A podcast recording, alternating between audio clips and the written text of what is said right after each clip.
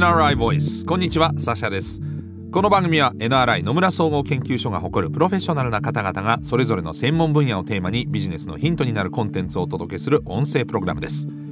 今回もお話を伺っていくのは CX コンサルティング部主任コンサルタントの名村健作さんです。よろしくお願いします。よろしくお願いいたします。改めまして名村さんは NRI で情報通信コンテンツ分野における調査事業戦略マーケティング戦略新規事業立案に従事しています総務省経済産業省のエンターテインメントコンテンツビジネスに関する各種調査にも参画されているんですね。このシリーズでは日本におけるアニメビジネスをテーマにお話を伺っているんですが今回がいよいよ最終回となります。名村さん今回のお話はどんなもんでしょうか？はい今回はアニメビジネスの課題と将来像になります。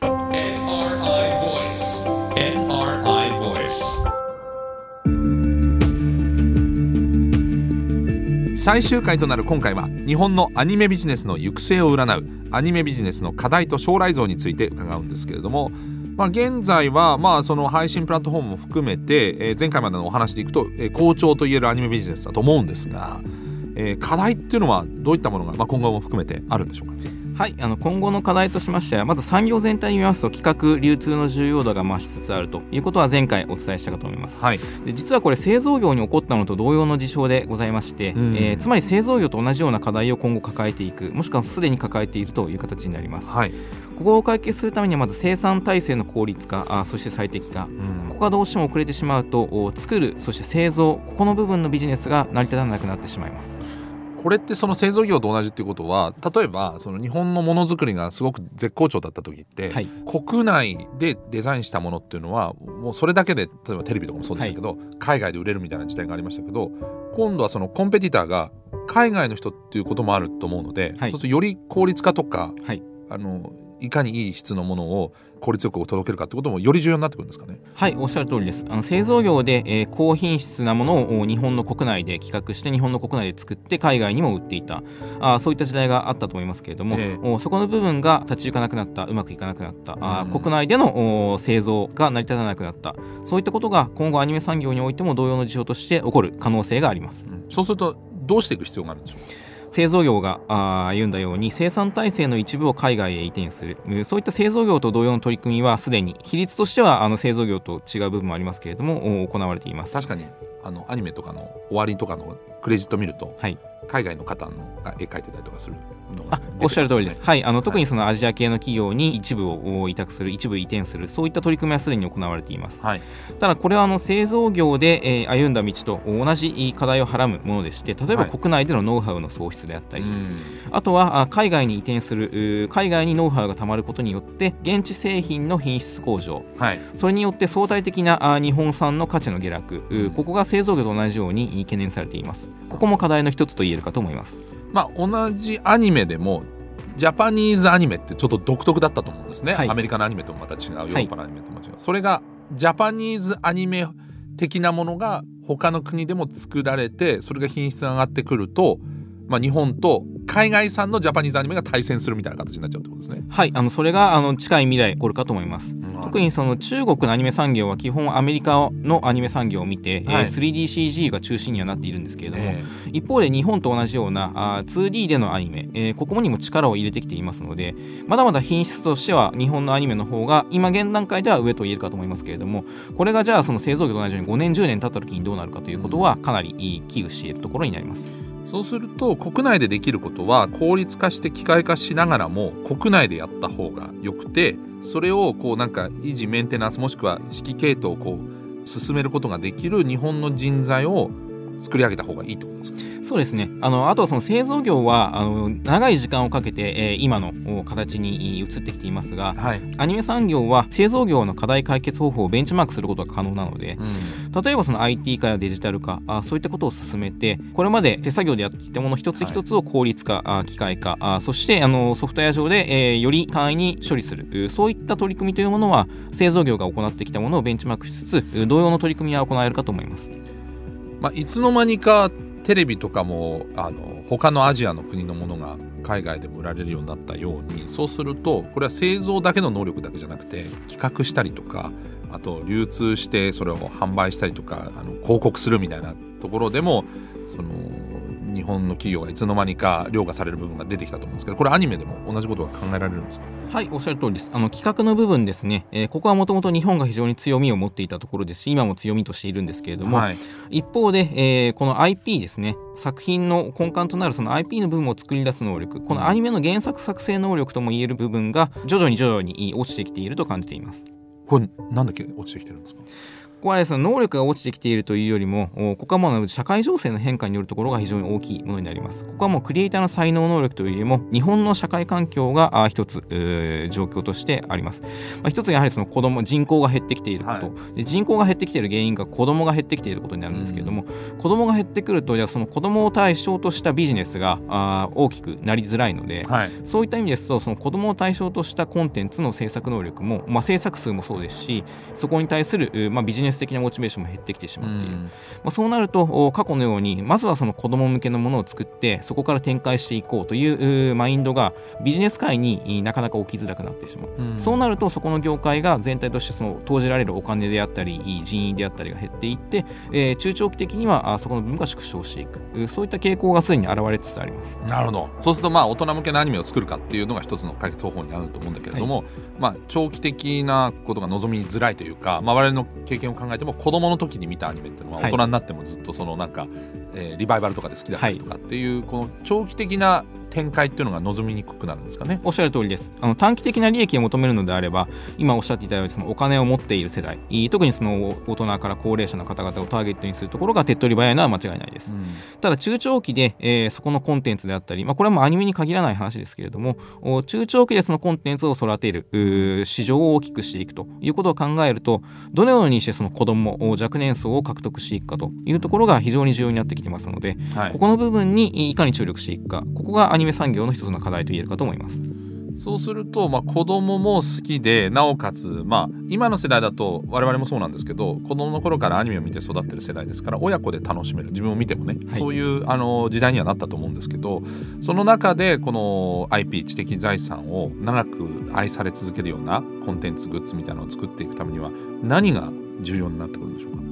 はい、あのここの部分ですね、えー、中長期的な IP タイトル、ここはもうあの過去のタイトルがある分、新しく作り出すことが難しくなってきているんですけれども、まあ、一つのキーワードとしては、子どもの視点、視界をいかに抑えるかというところが鍵になってきています。はい。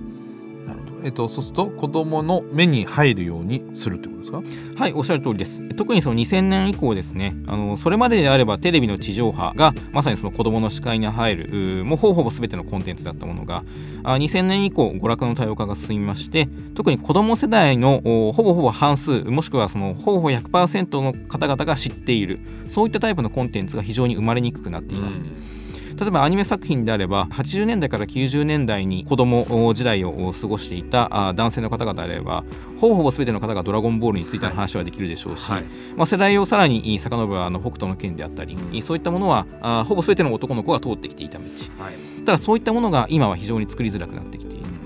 やはり子どもの視界に入るものがテレビだけではなくてタブレットやスマートフォン。でタブレットやスマートフォンになります。今度はゲームであったりブラウザであったり YouTube であったりそういった他のコンテンツが非常に多く存在しますので、はい、まあ、そういった意味でもあの子どもの視界を市場とした時の競合が非常に多い。そういった環境にあります。そうすると今クラスの子がみんな見てるものとかっていうのがちょっとなりづらくなってるってことですか？そうですね、あのー、まさにおっしゃる通りでして、えー、子どもの90%が同じものについて会話ができる。そういった環境を非常に構築しにくくなっているという時代になります。無理なんですかね？クラス単位であったりとか あの学年単位であったりとかそういった非常に狭い範囲であればおそらく流行り廃りというところである一定の範囲をカバーすることができると思いますけれどもじゃあ一つの世代全体をカバーできるかというと地域であったり異文化であったりがあの微妙に違う範囲になりますと非常に難しくなるかと思います。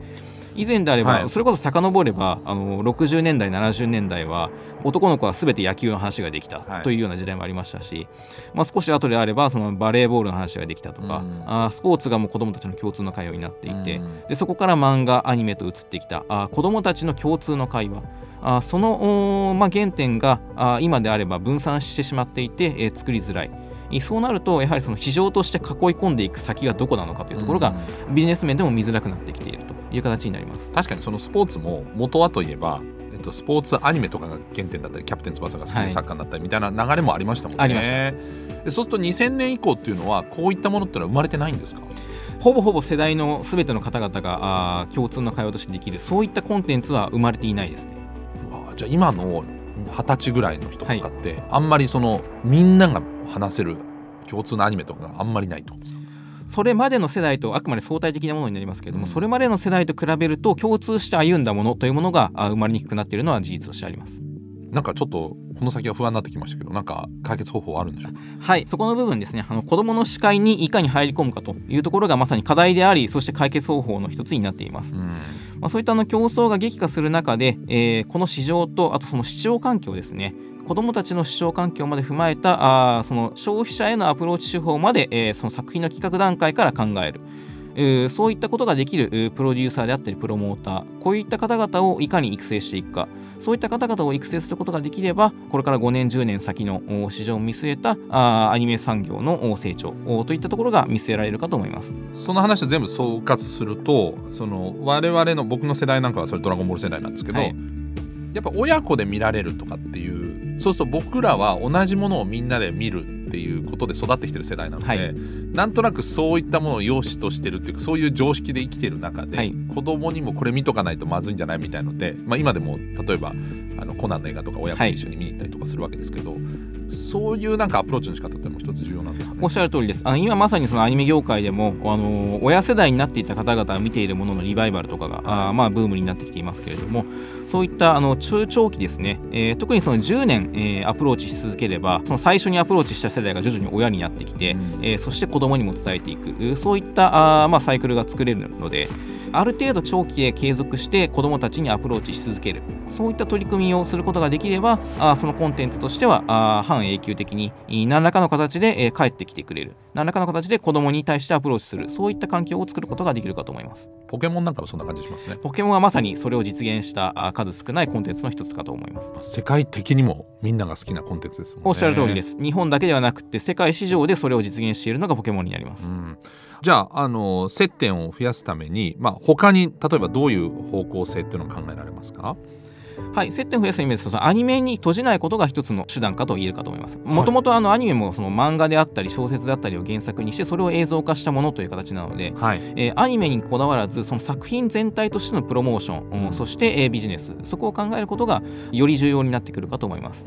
そうするとやはり企画力っていうのもより重要になってくるんですかね。おっしゃる通りです。どういった層を対象としてでその対象にどのような製品で届けるのか、まあ、アニメだけで届けるのか、うん、あアニメをトリガーにしたグッズであったり物品で届けるのか。あもしくはあのライブという形に派生してそこで届けるのか、うん、そういった全体のビジネス展開をもう作品企画段階からあある程度見据えて、えー、展開していく必要が今後より重要になってきます。アニメを一つのツールとして考えるおっしゃる通りです。アニメはもう一つの収益化のためのもしくはそのお客様に届けるためのチャンネルの一つという形に位置づけることが必要です。なるほど。はい、えー、ナメさんには全4回にわたって日本におけるアニメビジネスをテーマにさまざまなお話を伺ってきたんですけれども改めて最後に日本におけるアニメビジネスについて、えー、お考えを教えていただけますでしょうか？はい。日本のアニメビジネスは国内に限れば停滞しているものの海外を含めますと好調と言えるかと思います、はい、一方でアニメ制作の現場は製造業と同様の課題を抱えていますこの課題解決にもこれまで製造業の方々が取り組んできた手法これと同様の手法を使って解決していくことが一つの手段になります、うん、またアニメ産業のビジネスモデルこれも従来の中心であったパッケージによる回収モデルから動画配信サービスやその他関連商品によって収益を上げるそういったビジネスモデルに変化してきています。このような変化の中で今後このアニメ産業これをより成長させるそして長期的に収益を上げる IP 作品を作り出すためにはよりその企画段階からあその後のビジネス展開まで見据えられる目利き力のあるプロデューサープロモーターを育てていくそれが一つの手段になります。日本は一回製造業でさまざまなトライアンドエラーをして乗り越えてきたっていう財産があるので、はい、そこをうまく利用していくとアニメではよりまあなんとか成功できる可能性が高いね、おっしゃる通りです。そこでのあの、まあ、解決方法に関する知見やノウハウというものが非常に日本国内全般に見渡すと溜まってきているので、うん、製造業の方々が歩んで、えー、試してきたものをより効率的に取り入れていくそういったことが一つの手段になります、ね、製造業のそういった方をブレーンとして入れていくといいかもしれませんね。おっしゃる通りです。はい。名村さん4回にわたってどうもありがとうございました。ありがとうございました。NRI Voice NRI Voice